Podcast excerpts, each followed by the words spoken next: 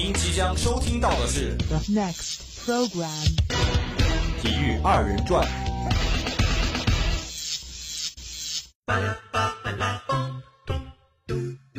宁舍一顿饭，不舍二人转。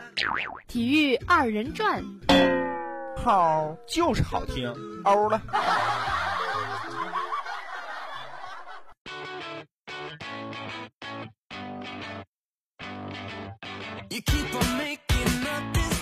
聆听校园之声，感受美好生活。老师、同学们，亲爱的听众朋友们，大家好，我是豆丁。我是依然活泼开朗的西川。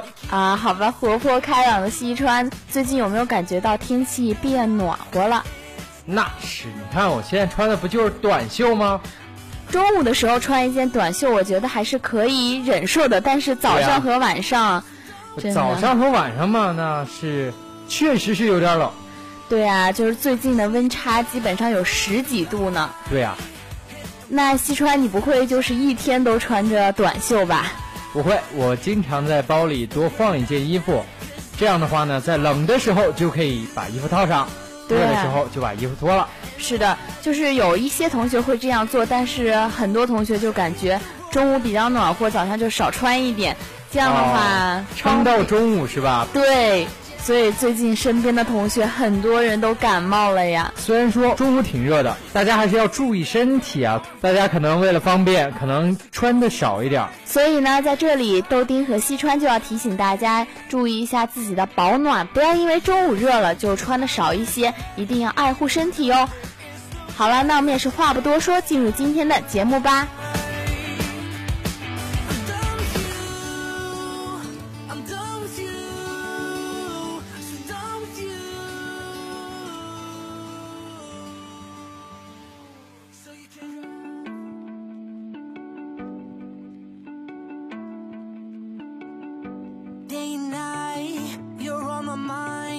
欢迎回来，那现在就让我们进入今天的体坛快讯吧。体坛快讯第一条：非法调查内少转会案，巴萨前锋获禁赛六个月。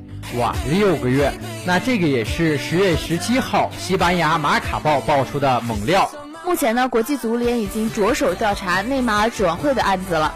如果确定了这个过程中存在了偷税漏税的行为的话，那这个巴西球星呢，就很可能被禁赛六个月呀、这个对于巴萨来说是一个无法，接受的，而且肯定无法接受。嗯，而且最近他们也是即将面临一些比赛呀。西甲和欧冠已经开赛了，那假如这个时候啊，内马尔被禁赛，那肯定是会耽误比赛的。那如果这样的话，对巴萨来说是一个重大的打击了。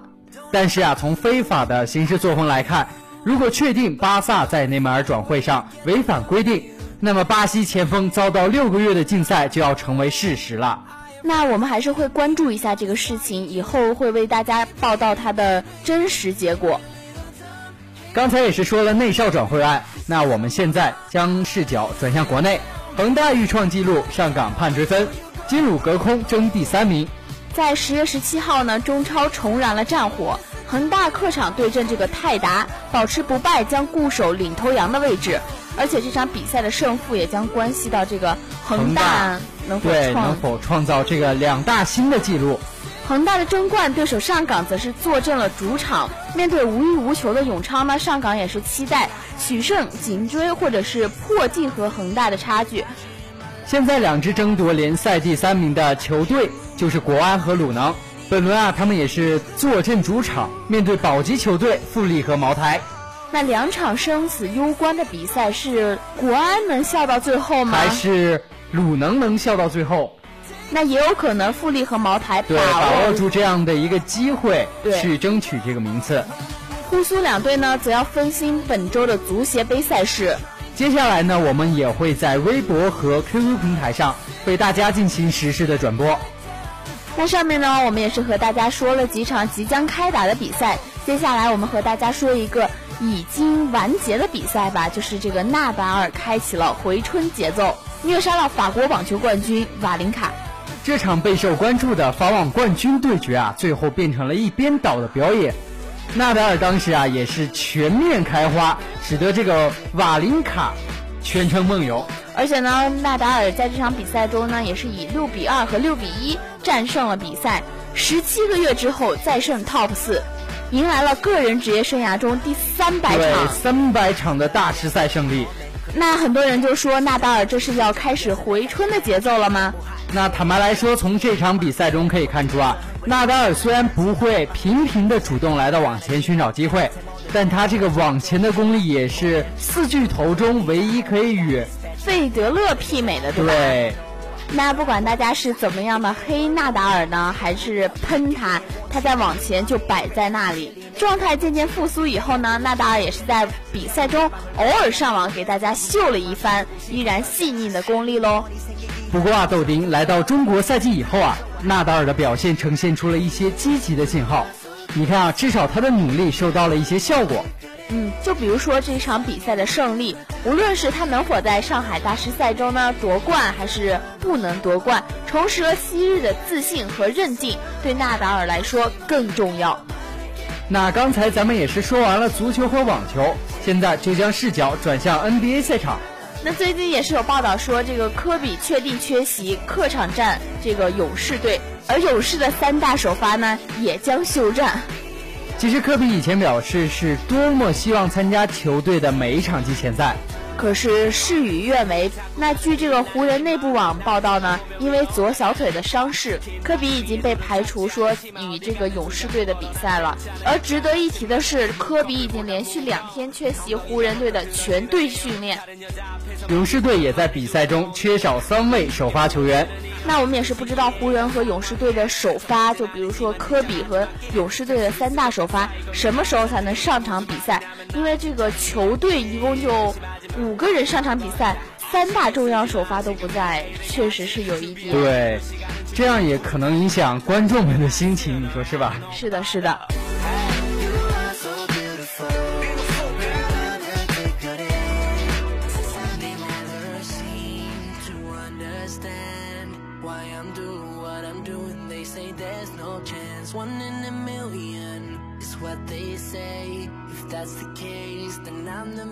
那上面呢，我们也是和大家说了一些最近新的体育资讯。接下来，我们和大家聊一聊体育方面有趣的事情吧。那今天呢，咱们聊的第一个话题就是汪科汉不打性别之战，KO 女王被嘲笑难嫁，其实说到 KO 女王，大家就是可能想到拳击那方面的东西，对对对，或者说有跆拳道那种 像斗地学的跆拳道。一击制敌的那种。其实 KO 大家应该是有所了解，就是迅速取得胜利，就是打倒对方十秒钟不站起来。对，那咱们今天说的这个汪科汉为什么是 KO 女王呢？那就是在去年的时候，她三十秒 KO 掉了日本的男选手，也是被称为了这个 KO 女王。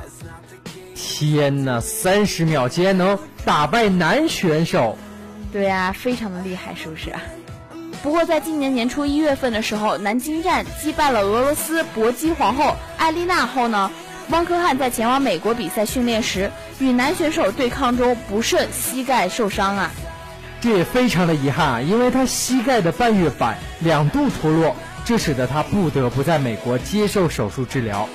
因伤阔别擂台八个月之久的 KO 女王呢，在十月十六号的时候登上了这个腾讯体育的场外节目，与大家畅谈了即将举行的昆仑决达州站比赛，同时还分享了她在拳台之外的别样生活。那大家知道吗？其实走下擂台的汪科汉啊，是一个有着腼腆性格和精湛厨艺的小女生。她也喜欢这个卡通形象 Hello Kitty。那咱刚才说的这个标题啊，是性别之战 KO 女王。那这个性别之战呢，其实就是去年年末的时候，一条新闻引爆了整个网络，不知道西川有没有看到过？可能看到过，但是我记不起来了。那我就给大家说一下吧，就是这个中国女拳手汪科汉在一场性别之战中 KO 了来自日本的男拳手佐藤刚玄，而且仅仅用了三十六秒钟。其实从去年开始，这条新闻就会时不时的出现在汪科汉的朋友圈和微博上，嗯，并且经常有粉丝私信汪科汉，向他询问这场性别之战的各种细节。可是我们也是知道这个汪科汉的性格比较腼腆嘛，他肯定是不愿多提的。他后来也说啊，其实男女对抗，男孩和女孩的身体素质本来就有差异，因为男孩的肌肉啊，一般都比女孩的要强壮一些。就是因为男生的雄性激素会比女孩的多嘛。他的朋友总是向他开玩笑说啊，你再这样练下去，可就嫁不出去了。对于汪科汉这样的女生来说呢，她是比较喜欢拳击的，所以说就是干一行爱一行嘛，没有什么特别的要求了。但是你说到这个干一行爱一行，你知道她在私底下其实是一个超级厨娘。天哪，这个反差有点大耶。对于这点，他经常开玩笑说是由于遗传基因的缘故。嗯，他的爸爸妈妈是喜欢这个吗？他的妈妈好像是开饭店的，也就是说，小时候吃了比较多好吃的东西，所以对啊，就像千层面啊、饺子、菠萝鸡蛋，所以就将这些好吃的东西变成菜单，带到每一个他去的地方。其实呢，汪科汉在职业生涯中呢只有二十七场比赛，而他只输过一场比赛。那说到这唯一的一场失利的比赛，却让他收获了一位挚友兼良师。那也是在二零一四年的时候，汪科汉与世界冠军黄金女孩狭路相逢。开局的时候呢，汪科汉重拳一度击倒了对手，不过在最终顽强的吉米马以点数翻盘。所谓不打不相识啊，如今汪科汉和吉米马不仅成为了很好的朋友，而且吉米马也成为了汪科汉教练团中的一员。汪科汉输给过吉米马的话，说明这个吉米马身上肯定有一方面是汪科汉不具备或者说缺乏的东西。对对对，那在日后呢，吉米马作为他的教练，肯定也会在这方面对他进行更多的训练。而且前面我们也是说到，这个汪科汉在今年的时候受伤了，他在荷兰恢复训练的这段日子呢，也是由吉米马照顾的。这次的荷兰备战让汪科汉收获良多呀。他不仅在那里得到了最完备的康复训练，而且还感受到了不同于国内的训练模式。那他也是谈到说，在国外的很多项目的运动员，大家都是业余的，就是用自己本职工作之外的时间去训练。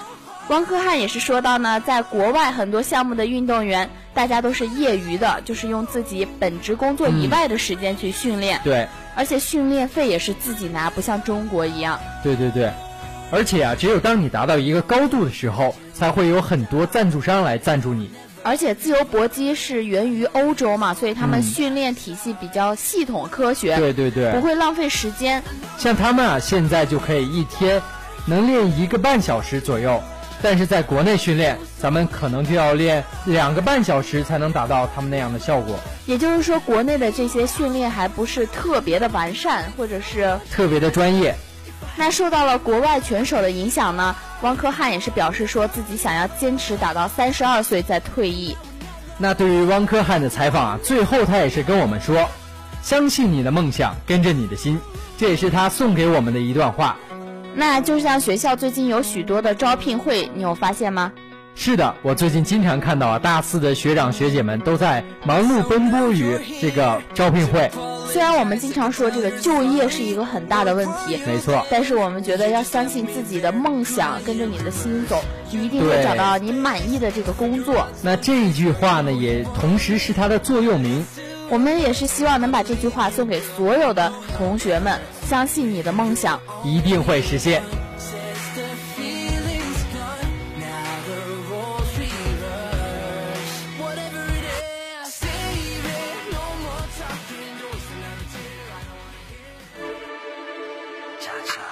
欢迎回来在这个板块呢我们和大家讲一些好玩的事情吧。那大家猜一猜今天豆丁会给大家带来什么好玩的东西呢？我们要讲一讲这个炫富。难道是比有钱？不是不是，这个父是父亲的父啦。